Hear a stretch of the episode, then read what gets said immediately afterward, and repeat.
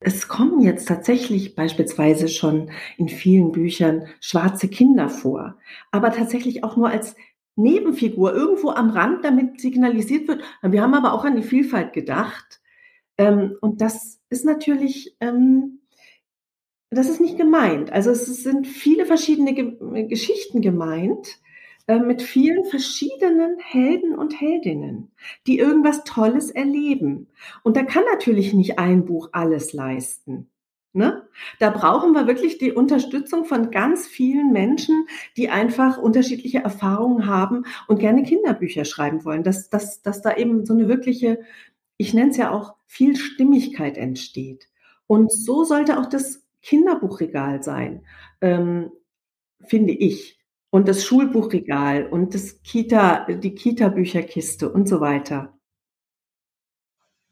Kinder- und Jugendbücher sollen Vielfalt abbilden und junge Leserinnen und Leser aus allen Schichten und Kulturen erreichen.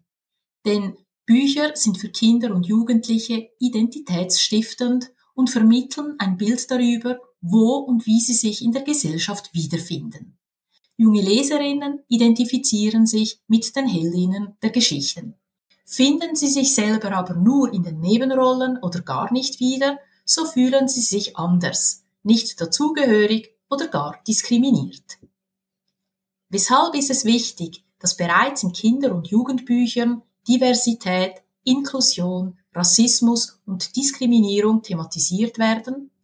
Welche Folgen kann die fehlende Darstellung von verschiedenen Kulturen, Ländern, Religionen, Menschen mit Behinderungen, verschiedene Liebes- und Lebensformen für Kinder und Jugendliche haben? Antworten zu diesen wichtigen Fragen gibt es in dieser Folge. Schön, dass ihr da seid und zuhört. Als Expertin in Sachen interkulturelle Kinderbücher ist Kinderbuchautorin Andrea Carime bei mir zu Gast.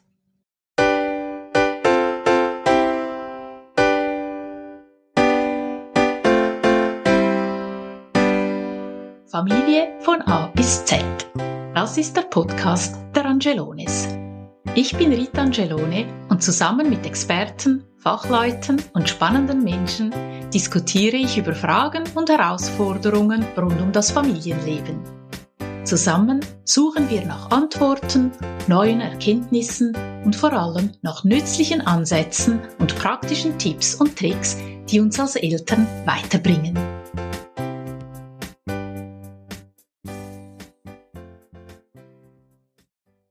Mein Gast in dieser Folge ist Andrea Karime. Andrea ist Deutsch-Libanesin, lebt in Köln und ist eine von noch ganz wenigen Autorinnen of Color, die für Kinder schreiben. Seit über 15 Jahren ist sie Kinderbuchautorin, Geschichtenerzählerin und Poesiepädagogin.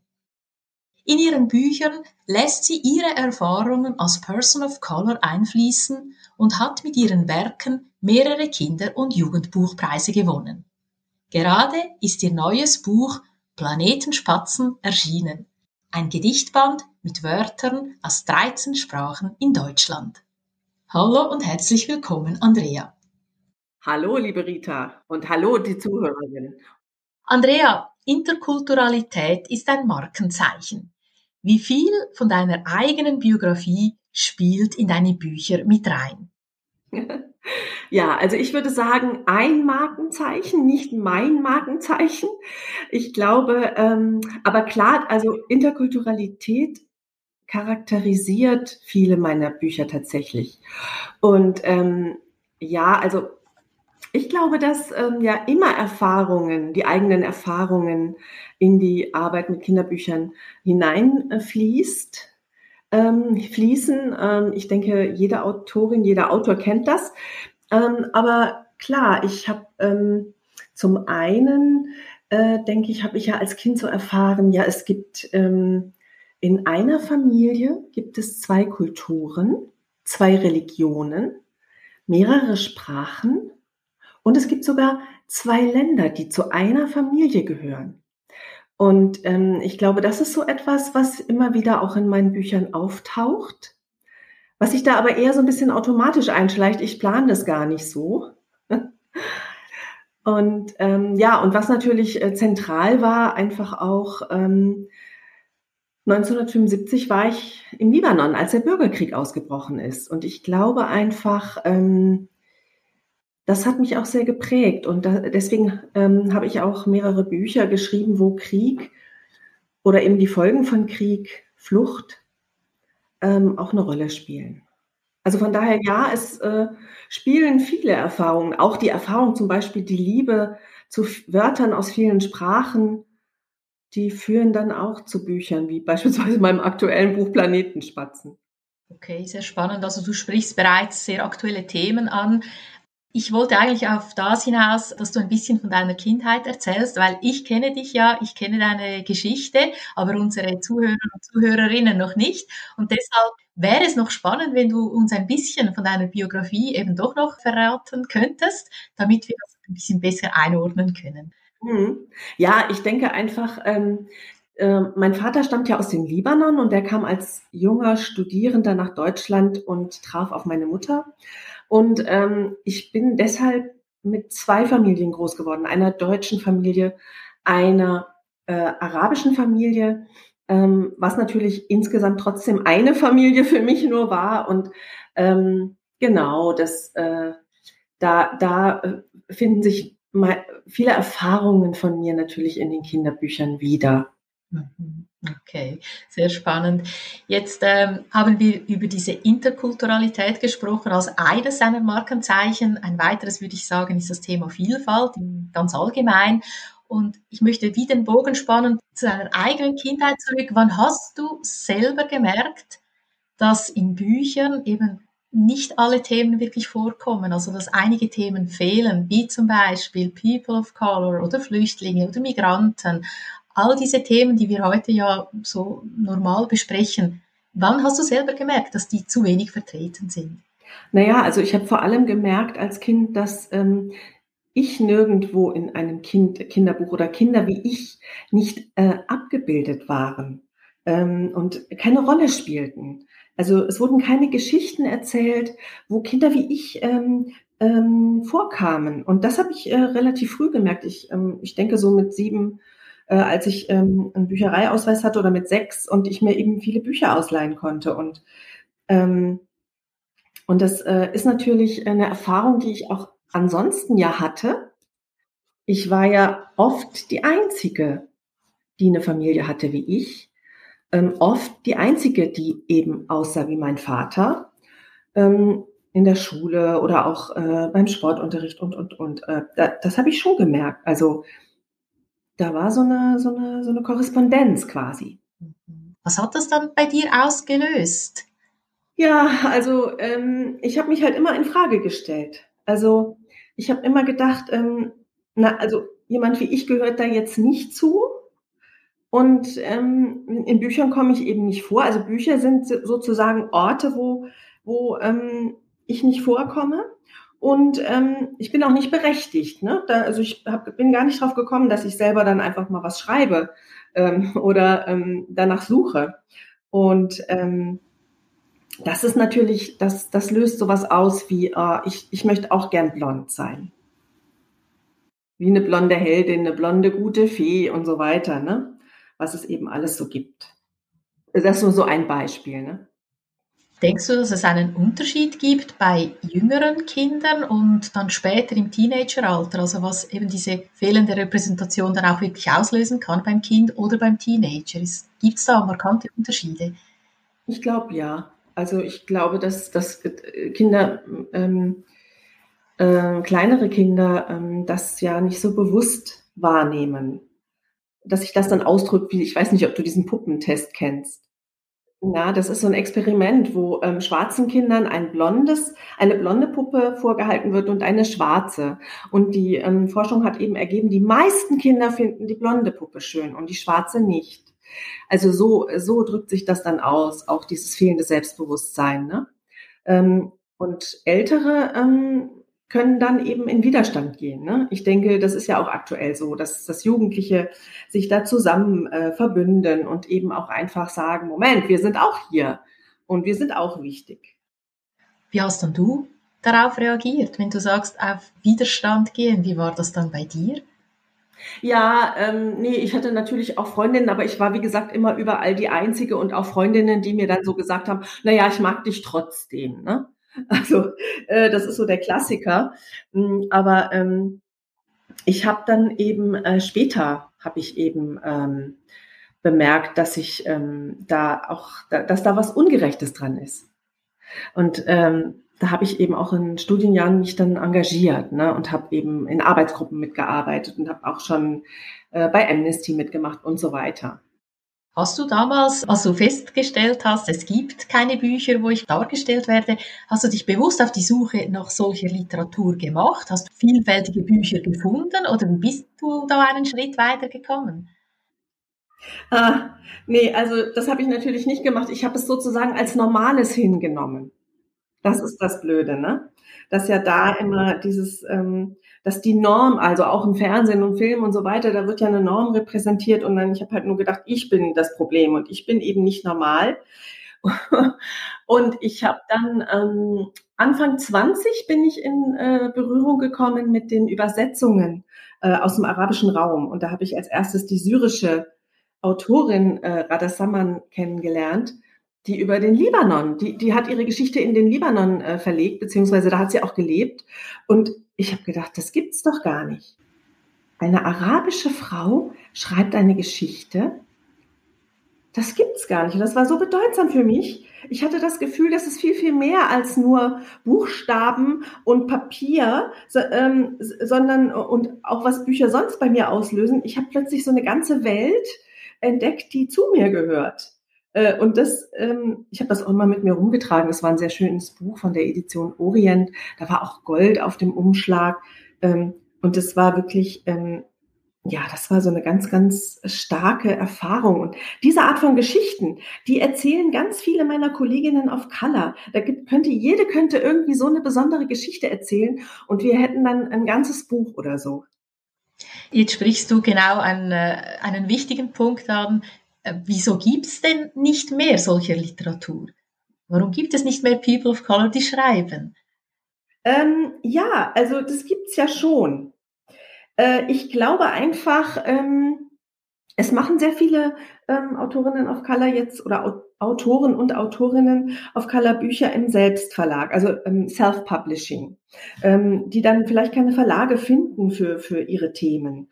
Und ähm, und ich glaube auch, dass Verlage ähm, einfach ja nicht danach suchen. Die gehen ja jetzt nicht und sagen, oh ja, jetzt, wir suchen uns mal ähm, jetzt Persons of Color, damit wir hier ein bisschen vielfältigeres Team ähm, bilden, sondern ähm, die sagen, wenn da keiner auf sie zukommen, dann gibt es die nicht. Und ähm, ich würde sagen, ähm, dass, dass man schon verschiedene Möglichkeiten hat, sich zu informieren. Und ähm, zum Beispiel eben in solchen schwarzen Blogs wie ähm, von Elodie Malanda schwarz gelesen oder es gibt den Hashtag Kidsbooks Writers of Color. Da kann man sehen, dass es ganz viele gibt, die das gern machen wollen und man könnte die ja einladen. Äh, aber das passiert nicht. Ne? Äh, und deswegen glaube ich, ja, dass da noch so ein bisschen so ein Nachholbedarf ist und dass, dass man einfach die Augen noch weiter aufmachen muss. Ist natürlich immer ein Risiko für Verlage, ne? neue Autorinnen einladen ähm, und IllustratorInnen. Ne? Das ist ja auch nochmal so ein wichtiger Punkt. IllustratorInnen, dass da ein bisschen mehr Vielfalt drin ist, um einfach die Sache etwas, ähm, ja, wie soll ich sagen, viel stimmiger zu gestalten. Mhm. Mhm. Okay, du sprichst so ein bisschen die Rolle der Verlage an, die da ja auch aktiver werden sollten. Aber ich möchte jetzt das Thema noch zurückdrehen und die Frage stellen, was ist denn die Rolle der Eltern? Also wir sprechen ja mit diesem Podcast Eltern an. Was können wir Eltern mm, ja, dazu beitragen, dass es letztendlich auch mehr solche Bücher auf dem Markt gibt? Weil ich frage mich jetzt die ganze Zeit, hat das vielleicht auch damit zu tun, dass die Nachfrage gar nicht da ist nach solchen Büchern? Dass das Themen sind, die vielleicht ein, ein bisschen auch zu schwer sind, so Integrationsgeschichten, ähm, Kriegsgeschichten, Flüchtlingsgeschichten. Das tönt immer auf den ersten Blick so ein bisschen schwer. Hat das vielleicht auch damit zu tun? Ja, weil man das natürlich damit verknüpft. Und das tun ja Verlage auch leider.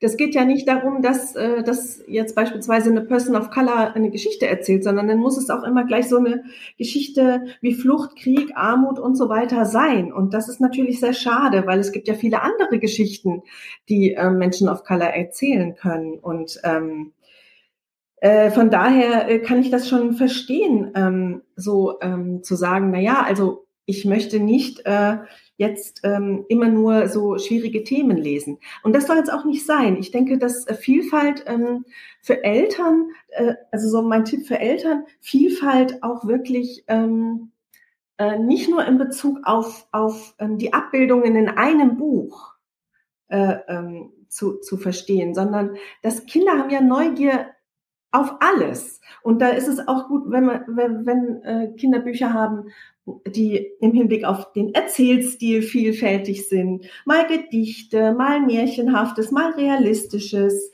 und eben von vielen verschiedenen Autorinnen äh, Stimmen kennenlernen. Das wird Kindern gerecht, finde ich.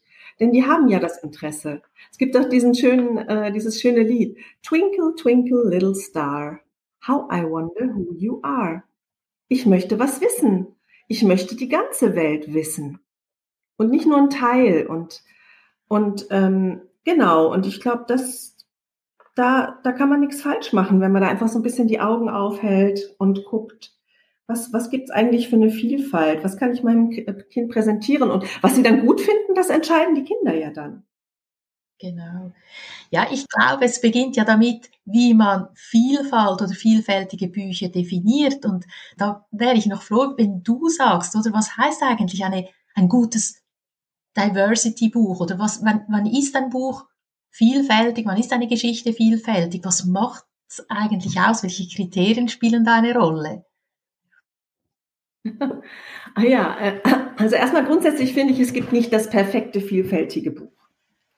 Das gibt's nicht. Ne? Also klar ist der Wunsch jetzt aufgekommen, auch bei vielen Eltern, bei vielen PädagogInnen und Literaturkritikerinnen und so weiter, ähm, äh, durch die fehlende Repräsentation jetzt das perfekte, alles repräsentierende Buch zu finden. Und ich glaube, alles und jede repräsentierende Buch zu finden. Und ich glaube, das gibt es nicht.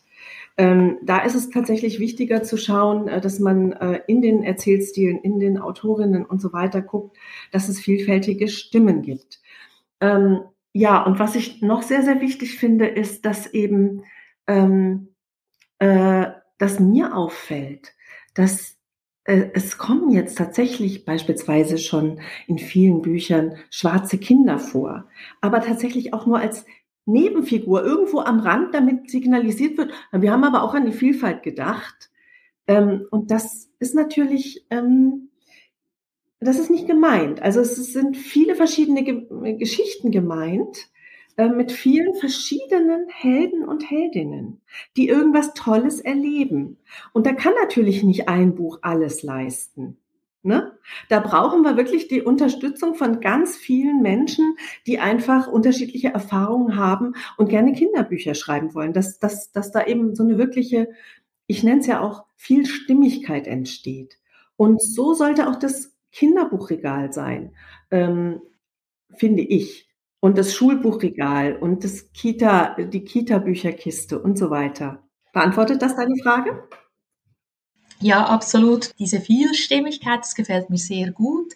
Ähm, so wie ich dich verstanden habe, geht es wirklich darum, dass eine große Vielfalt an Geschichten, an verschiedenen Autoren und Autorinnen mit den ganz verschiedenen Thematiken und Hintergründen und, und was auch immer da dazugehört, dass das Bücherregal damit gefüllt wird. Dass wir nicht zu stark fokussieren, ist jetzt das eine Buch perfekt und beinhaltet das jetzt wirklich alles, oder?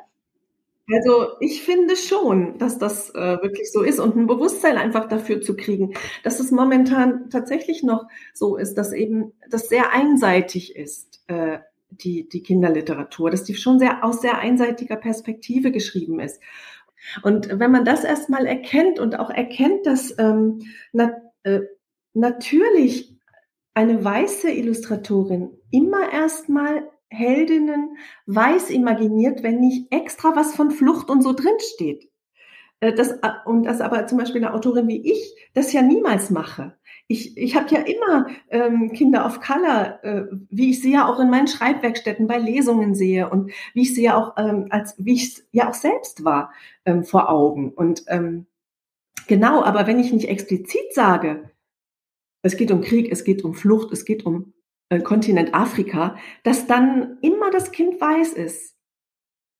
Ich kann dann nur noch sagen, ich wünsche mir, eine Heldin of Color. Aber mehr kann ich nicht machen, weil das nämlich auch gar nicht mein Einfluss ist, die Illustration. Genau. Du sagst ja auch, dass du selber gar nicht unbedingt so, ähm, ja, du magst es nicht so pädagogisch, oder in deinen Büchern. Und du möchtest lieber, dass ja die Bücher selber für sich sprechen oder eben Fragen aufwerfen. Das geht ja vermutlich ein bisschen in diese Richtung, die wir jetzt am Diskutieren sind was bedeutet das konkret? Und wenn dann eben doch Fragen auftauchen, du hast ja gesagt, das Kind weiß das dann schon. Aber jetzt angenommen, das Kind kann es doch nicht korrekt einordnen. Wer soll dann die Fragen beantworten? Die Eltern, die vielleicht damit aber auch überfordert sind? Oder wie ist das gemeint? Nicht so pädagogisch, einfach Fragen aufwerfen und ja, die Kinder kommen dann schon irgendwie zurecht. Geht das? Geht das wirklich? Nein, nein, genau. Also ich denke, dass ich natürlich nicht meine, dass Kinder mit den großen Fragen zurechtkommen, äh, wie zum Beispiel, wo kommen wir hin, wenn ähm, wenn ein Mensch stirbt. Ne? Also, aber ich finde, dass Kinder ähm, trotz, äh, dass es wichtig ist, sich die Ideen von Kindern dazu anzuhören, denn ähm, mit der Fantasie, die ja auch eine Form des Denkens ist, können Kinder tatsächlich wichtige Aspekte schon sich selbst erschließen. Und umgekehrt denke ich, dass auch Eltern nicht immer alles beantworten müssen. Zum Beispiel, warum macht, ähm, äh, macht jetzt der russische Prä Präsident, warum führt er jetzt Krieg? Das, das kann man im Prinzip nicht beantworten. Wir wissen es nicht. Ja, und ähm, ich glaube, dass, ähm, dass, dass wir auch den Kindern da auch vertrauen können, ähm, dass, ähm, in der Art, wie sie es verstehen, dass es vielleicht auch in irgendeiner Art und Weise richtig ist. Und ich glaube auch zum Beispiel ein Buch wird von, also was wir zum Beispiel auch uns vorstellen, was für Kinder ein Problem sein könnte mit einem Buch, ist vielleicht aber gar nicht das Problem der Kinder. Das kommt ja auch noch dazu. Ähm, Kinder lesen Bücher anders. Also ich gebe dir mal ein Beispiel. Ähm, King kommt noch ist so ein Buch, ähm, wo es um einen geflüchteten Jungen geht, der auf seinen Hund wartet, dass der endlich auch aus dem Kriegsland ins neue Land kommt. Und mh, hm, die Hauptfrage ist ähm, der Kinder natürlich, kommt der Hund noch nach? Schafft der das?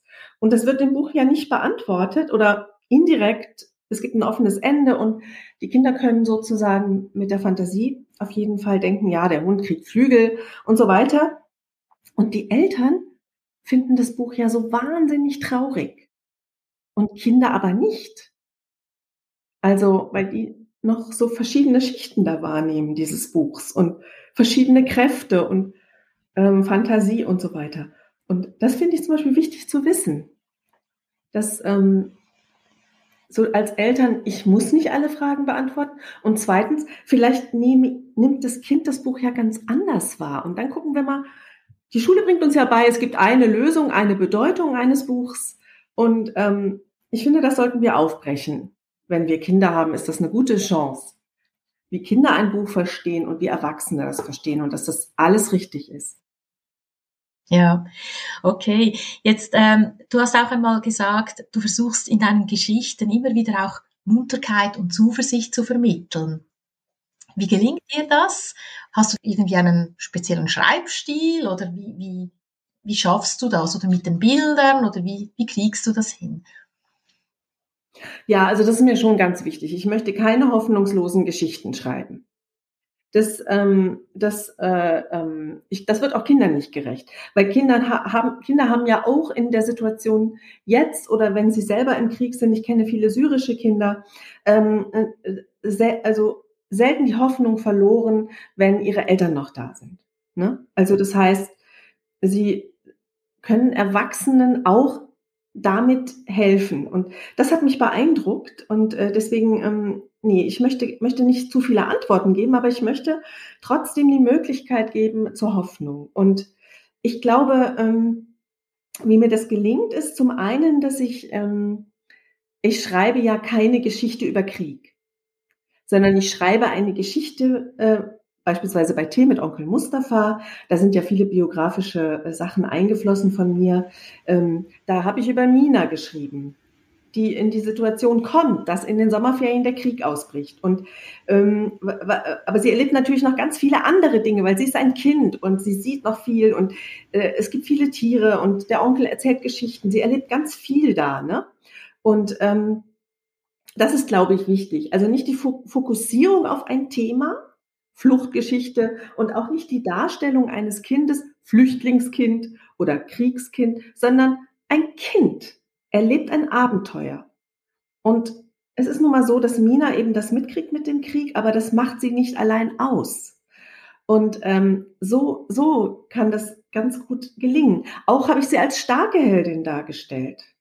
Das ist auch wichtig. Nicht, äh, nicht so ähm, als Opfer, denn das ist, wäre auch wieder so von oben herab, sondern sie ist eine starke Heldin. Sie, sie findet Antworten auf nicht auf den Krieg natürlich nicht, aber auf die Situation, in der sie jetzt ist, wie sie damit umgehen kann. Und ja, also ich glaube, ähm, ja, was ich, das letzte, was ich vermitteln will, ist Mitleid mit den Heldinnen. Sondern ich, ich will zeigen, das gibt's also. Kinder müssen mit dem Ausbruch eines, eines Krieges zurechtkommen. Ja, also ich glaube, das Wichtigste ist tatsächlich so, nicht dieses Mitleid zu haben, sondern ja, eine aktive Heldin, eine spannende Geschichte und ähm, diese Erfahrung, nur dass, dass die Heldin die Erfahrung hat, das, das macht, macht den Unterschied aus. Mhm.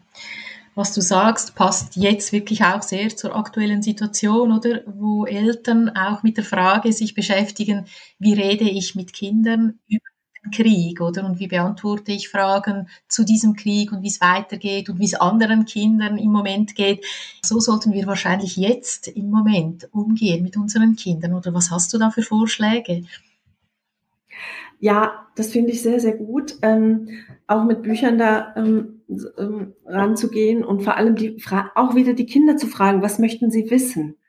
Und ähm, was ich auch sehr, sehr wichtig finde, ist, dass wenn Eltern jetzt auch so ein bisschen im Blick haben, ähm, beispielsweise von ihren Schulkindern, welche Kinder in der Klasse müssen wir jetzt besonders äh, schützen, weil die nämlich diese Erfahrung mit Krieg schon gemacht haben. Welchen wird es jetzt besonders schlimm gehen und oder welche wird es besonders beunruhigen, dass wir das auch so ein bisschen im Blick behalten. Ähm, äh, das ist ja ähm, auch verständlich, wenn wenn eine syrische Eltern sagen, na jetzt, wir wollen jetzt nicht so viel mit unserem Kind darüber reden oder so. Ne? Also, dass, dass man das auch alles so ein bisschen im Blick behält, dass, dass Kinder eben nicht gleich Kinder sind. Und manche müssen da jetzt auch einfach, ähm, die können ja was sagen dazu. Und man kennt die Kinder ja. Können die was sagen dazu oder ist es noch zu schlimm für sie und so weiter? Ne? Also als Lehrerin, ich war ja früher Grundschullehrerin, da ähm, war das ja zur Zeit des ähm, Kriegs ähm, in Afghanistan und da da war ja ganz klar, dass kein Kind aus meiner Klasse diese Kriegserfahrung hatte. Aber es hat sie alle sehr beschäftigt, weil sie einfach so viel mitkriegen. Man kann die Kinder tatsächlich, das wirst du wahrscheinlich bestätigen, nicht abschirmen. Ja, und da wäre mein, mein Tipp einfach, ähm, gucken, was haben die Kinder für Fragen, was wollen sie wissen und, ähm, und ähm, ja, und einfach auch sagen, ja, hier gibt's auch Kinder, die sind geflüchtet und die kommen auch aus Kriegsgebieten und ja, das ist nicht schön, ne? Also da einfach so eine, so eine, so Rede und Antwort stehen, soweit das geht. Aber die Grundfrage können wir nicht beantworten. Warum, warum ähm, hat Assad sein eigenes Volk beschießen lassen. Warum äh, macht Putin Krieg gegen die Ukraine? Das können wir klar historisch, vernünftig und so weiter, können wir versuchen, Antworten zu finden, aber wir können es den Kindern nicht erklären. Mhm, genau, genau. Okay, gut, danke für deine Sicht. Ich möchte jetzt ein bisschen äh, von diesem Thema wegkommen und auf eine wichtige Aufgabe eingehen, die du auch noch machst oder ausübst. Du führst so Geschichten und Schreibwerkstätten durch mit Kindern. Was genau machst du da und was ist dein Ziel damit? Ja, also ähm, genau, ich habe aktuell auch wieder eine große Schreibwerkstatt, die läuft das ganze Jahr und ähm, mit Kindern so, ja, von, die sind alle so acht, neun, also Klasse drei. Und ähm, Genau, also es geht darum, erstmal so ähm, das Schreiben vielleicht so ein bisschen anders zu erfahren, als wie Sie es kennen. Also ein Schreiben, was nicht so viele Regeln voraussetzt, sondern eher sich fragt, ähm, was möchte ich eigentlich schreiben? Wo ist eigentlich mein Spaß am Schreiben? Oder was wäre mir wichtig auch zu sagen, schriftlich? Ähm, das heißt, es geht auch ein bisschen darum, das als Kraftmittel oder ähm, zu erleben oder als Mittel, was Auswirkungen hat, weil ich vielleicht irgendwas schreibe, jetzt auch gerade aktuell, ähm, was andere dann lesen können und ähm, als vielleicht als Appell verstehen können oder als Unterhaltung und so weiter. Also mir ist wichtig zu, zu vermitteln, dass Schreiben für die Kinder selbst da ist, zum einen, aber auch, dass sie damit was erreichen können. Dass sie andere Leute erfreuen können oder dass sie andere Leute informieren können und so weiter. Und ähm, das ist, ähm, das ist das, was ich da mache. Äh, ich, ich lasse den Kindern sehr viel Freiraum zum Schreiben, was sie möchten. Ich gebe ihnen natürlich aber auch immer wieder sogenannte Geschichten, Tricks.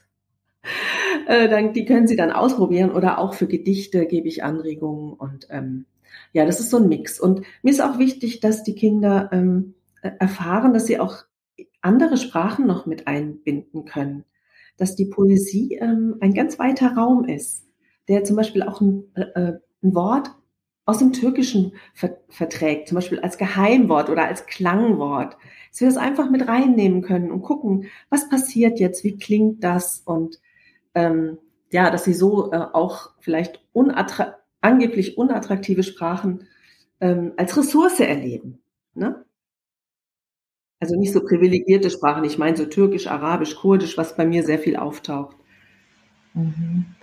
Richten sich denn diese Schreibwerkstätten vor allem an Kinder mit Migrationshintergrund oder sprichst du da alle Kinder an oder ähm, genau, also ich selber ähm, habe ja, ich werde ja gebucht, ne? Und das kommt natürlich immer äh, darauf an, ähm, äh, wie die Schule, also was die Schule so ähm, für eine Zielgruppe hat, was, äh, äh welche Kinder eben in den Klassen ist. Ich denke, diese Art von Schreiben, das richtet sich an alle Kinder. Das macht allen Kindern Spaß zu entdecken, was habe ich eigentlich für eine eigene Sprache, äh, was habe ich vielleicht für eine besondere Poesiesprache oder Fantasiesprache und auch, was will ich eigentlich schreiben. Das richtet sich an alle Kinder. Aber ähm, natürlich kann ich auch äh, besonders ähm, mit meiner Kompetenz und meiner Sprachensammlung kann ich natürlich auch gut mehrsprachige Klassen ansprechen. Also das richtet sich dann halt wirklich nach dem, wer es bucht und genau, ja. Weil ich denke, das ist natürlich auch ein, ein gutes Hilfsmittel, um eben zu mehr Autoren und Autorinnen aus verschiedenen Sparten zu kommen, oder wenn man eben bei den Kleinen schon beginnt, weil in, in allen Klassen, ob in Deutschland oder in der Schweiz, sind unterdessen ja wirklich ganz viele Facetten von unserer Welt vertreten und wenn man da natürlich anfangen kann, dass diese Kinder eben ihre Sprachen, ihre Kulturen, ihre Geschichten, ihre Religionen und so weiter ja, reinbringen können, so könnten am ehesten ja dann eben neue Geschichten entstehen und neue Autoren und Autorinnen gewonnen werden, oder? Das wäre sicher ein guter Trick, oder? Um da vorwärts zu kommen. Ja, auf jeden Fall. Die Bildung spielt eine ganz große Rolle und auch hier ist es natürlich wichtig, dass die Kinder immer gut auch eine Vielfalt in den Vorbildern haben. Ne? Und da, also was ich jetzt hier so in Köln sehe, dass da an den Schulen äh, sich ein bisschen was ändert, dass da wirklich äh, das Personal insgesamt ähm, diverser wird, also Lehrerinnen und Lehrer. Und ähm, ja, und da kann, das kann auch eine Schule machen. Sie könnte auch eine Autorin auf mal einladen, dass man einfach sieht, ähm, ja, es gibt eben verschiedene Autorinnen und ähm, und ein Kind auf Color kann sehen, aha, das ist also auch doch, das hat doch was mit mir zu tun. Nicht so wie ich es früher gelernt habe, das hat mit mir nichts zu tun sondern, ah, Lesen hat mit mir zu tun. Und das ist auch etwas, was ich in den Werkstätten erreichen möchte.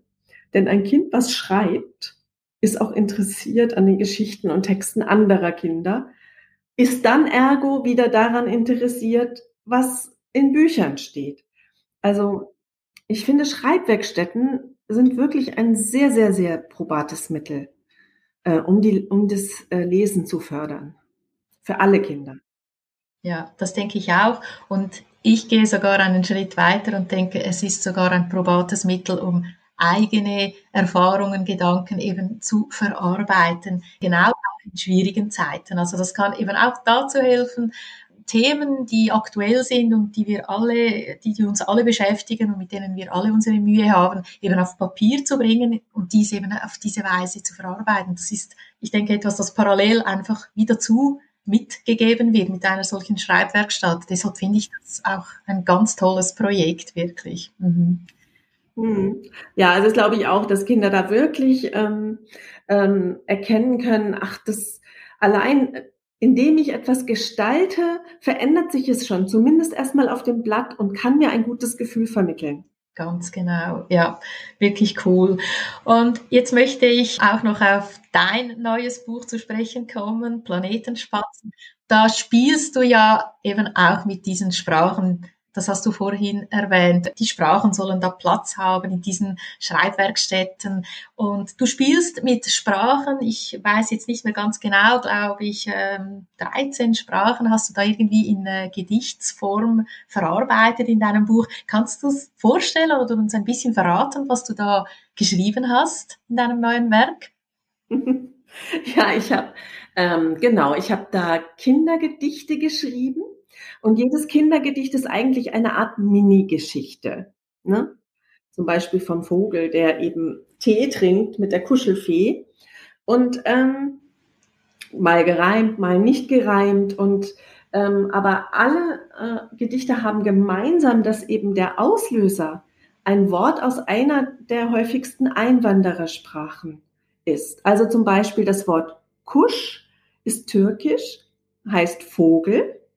Und das ist eben zu dem Gedicht äh, geführt, der Vogel Kusch äh, äh, trinkt Wolkentee am Wolkensee und so weiter. Also die, es geht, ähm, es ist halt ein spielerischer und kreativer und poetischer Zugang zu, zu einem Wort in anderer Sprache. Und ähm, genau, und dabei war mir wichtig, dass es eben die, also möglichst die häufigsten Einwanderersprachen sind. Das, das auch wieder so Representation Matters, aber natürlich konnte ich nicht alles ähm, berücksichtigen und, ähm, und äh, ja, auch musste, musste auch eine Auswahl treffen. Ne? Und es sind auch noch ein paar Sachen rausgeflogen, was dann einfach wieder verlagsbedingt äh, mit diesem Format zu tun hat. Das ist so ein kleines Bilderbuch geworden. Ähm, ja, also das ist, ähm, das ist mein Projekt und das ist im Grunde, schließt das äh, sozusagen einen Kreis zu dem, wie ich als Kind die Wörter erlebt habe, die ich nicht verstanden habe. Nämlich irgendwie als magisch. Und ich habe mir so meinen eigenen Reim im wahrsten Sinne des Wortes jetzt ja drauf gemacht und ähm, ich knüpfe sozusagen an diese poetische, an diese Quelle wieder an. Und deswegen freue ich mich auch total, ähm, dass es äh, ein Buchprojekt geworden ist und ähm, ja, das bin gespannt, wie die Kinder äh, darauf reagieren. Ich habe schon so ein paar Rückmeldungen, äh, das, was Kinder da ganz toll finden und so. Und ähm, aber auch natürlich rätselhaft finden. Manche Wörter habe ich ja erfunden. Die gibt's ja eigentlich gar nicht. Ähm, ja, und so weiter. Okay, ich denke, das ist ein wunderbares Beispiel, wie du eben genau arbeitest. Du nimmst äh, Themen auf, wie du selber gesagt hast, vielseitig, vielstimmig und spielst damit. Du verpackst alles in Geschichten, die sind zauberhaft, die sind irgendwie märchenhaft. Am Schluss ist es ein vielfältiges Thema, das aber auf eine schöne, muntere Art erzählt wird, die gar nichts Schweres mit sich bringt, die nicht traurig ist, die nicht hinunterzieht.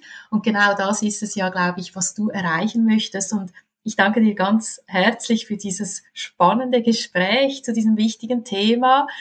Und ich denke, dass du mit deinen Kinderbüchern wirklich eine wichtige Aufklärungsarbeit leistest, ohne dass sie so daherkommt. Ich wünsche dir auf jeden Fall bei deinem weiteren Tun viel Erfolg und vor allem aber ganz viel Freude. Und ja, wir sind gespannt auf dieses neue Buch und auf alle weiteren, die noch folgen werden. Und an dieser Stelle möchte ich für dieses Mal einen Schlussstrich ziehen. Vielleicht hören wir uns in Bälde wieder. Ich sage auf jeden Fall Tschüss, Andrea. Tschüss, liebe Rita, und vielen herzlichen Dank für die Einladung.